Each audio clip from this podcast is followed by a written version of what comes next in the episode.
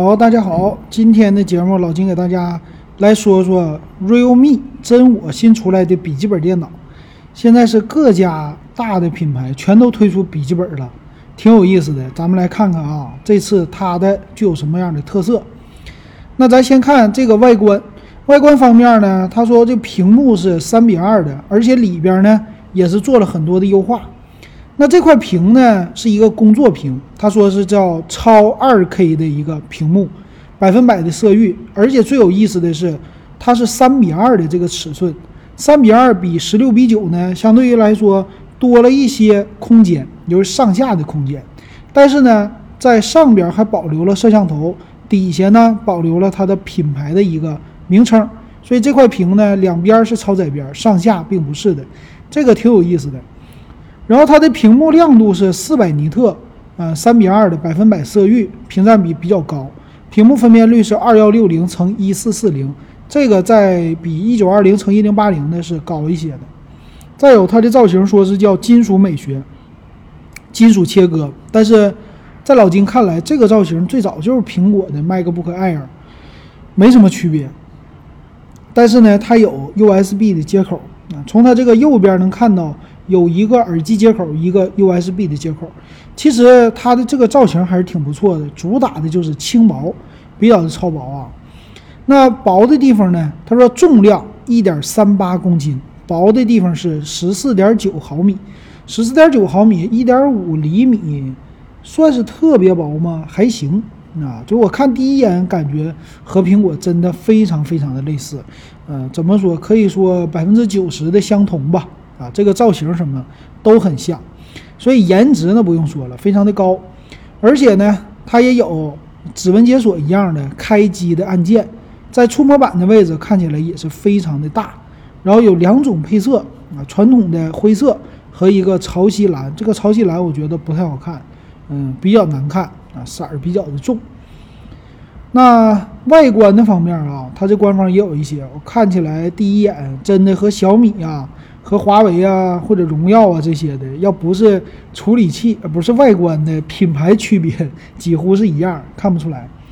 但是里边比较不错，它用的是 EVO 认证了，就英特尔的 EVO 认证平台，也就是它要支持一个比较大的内存，这个内存应该是四二六六兆赫兹的。那 CPU 呢，它用的是叫 i 五的幺幺三五 G 七十一代的。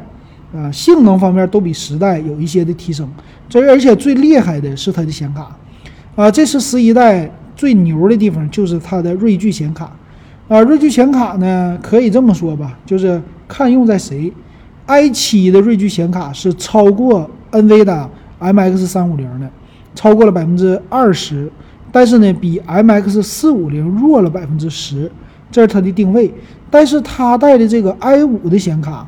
和 M X 三五零是比不了的啊，稍微还是差一点，但是价位，价位在这儿的，价位便宜啊，是不是？它这个显卡跟自己的比，说我跟我的啊核心显卡比啊，我比原来强了百分之五十，但是跟独立显卡比，它其实能达到百分之七十左右的性能，其实来说还是很不错的。但是有一点我觉得挺奇怪的是什么？它给机器用了一个双风扇的散热。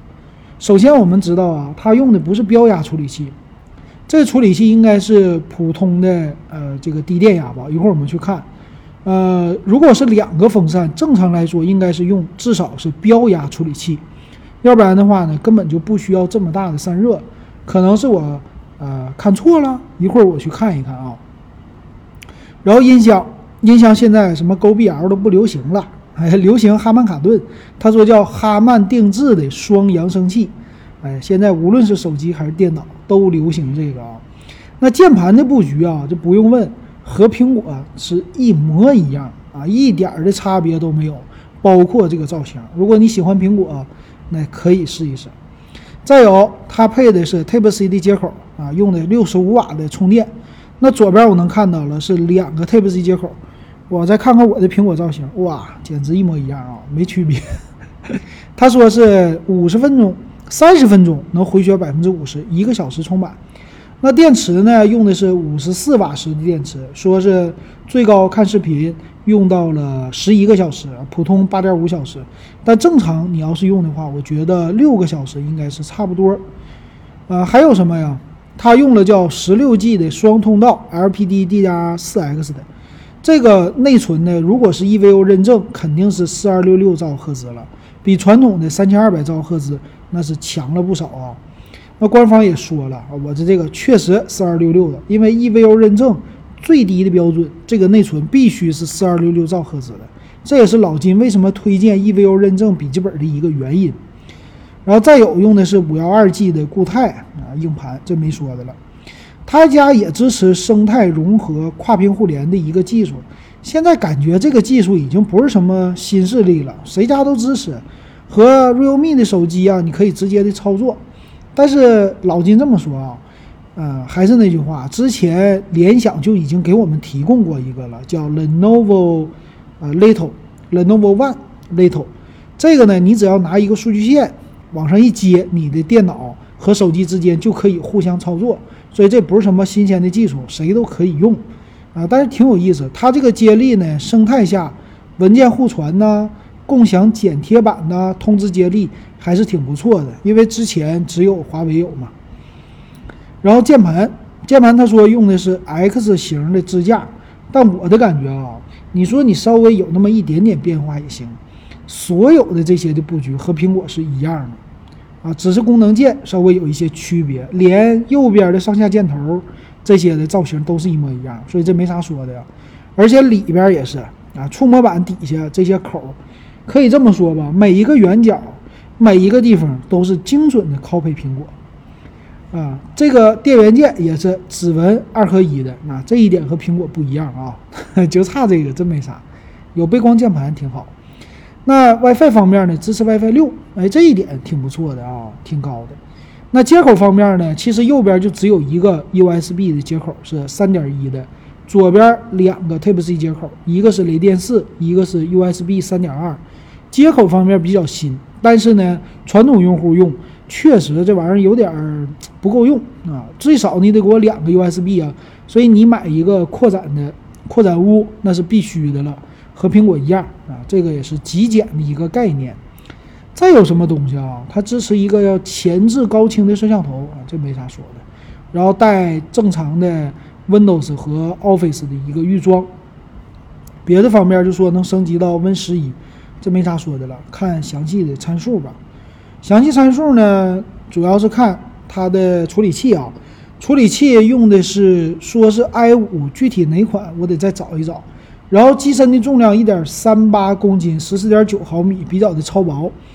然后跨屏互联，十一小时的呃超长续航，五百一十二 G 的 PCIe 的显卡，那所有的呃 PCIe 的固态硬盘，所有的都支持。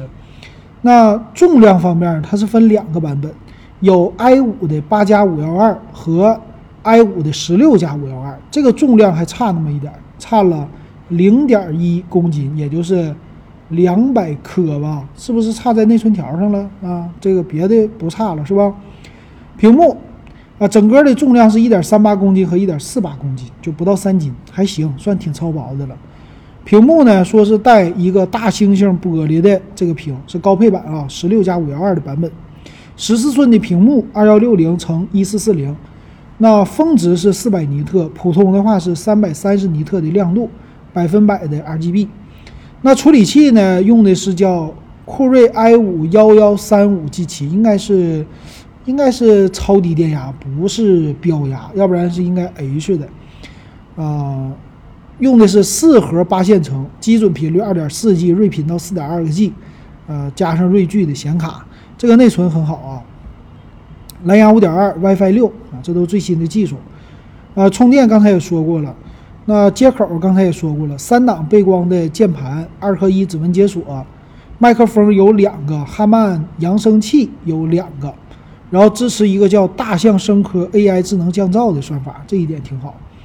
那跨屏互联呢？目前他说只支持真我 GT 大师版，真我 GT 和真我 GT 大师探索版将在不久通过 OTA 升级支持，别的机型现在不支持。那这个就说了等于没说啊，可用的太少。提供两年的保修服务啊，这个还行，有寄修中心，上门取件的服务，但是你要去他们那儿修可能是不行，所以这个售后的问题啊，应该是手机或者第三方来提供的支持。来看售价啊，八加五幺二的版本卖的是四千二百九十九，然后八加啊十六加五幺二的四六九九，四六九九价买个 EVO 还行啊，不能说特别便宜吧，性价比你不能说特别特别巨高，但是呢现在来说还不错。但别忘了它是一个初创品牌，它之前没做过笔记本电脑，直接上来做首台笔记本，所以我比较。觉得可能是 OEM 厂商提供的整个的方案，他们家直接用这套解决方案就完事儿了。所以你能看出来，呃，和别人家的一样的影子特别特别多，没什么自己家的特色。为什么这样？因为他没花那么多的精力。以后会不会有更多的特色呢？咱不知道。但是呢，呃，作为一个 EVO 认证的本儿吧，啊，四二九九、四六九九之间差了四百块钱，这个内存。我是建议直接上十六 G 的，但是你要觉得入门级的，买八个 G 的内存也是够的。四二九九的价格呢，呃，跟小米比还是性价比比较高的，跟华为、荣耀啊也是可以拼一拼的。那跟谁呢？老牌的只有红旗，也就是 Acer，啊，大家叫红基的，这个性价比是远超它的，EVO 认证的啊，所以还算是值得买吧。但是我建议大家等一等。等别人买完了以后，咱们去看一看到底过了半年这口碑好不好再消费。毕竟是一个初创品牌，咱不能太着急。行，这就是老金给大家的点评，感谢大家收听还有收看。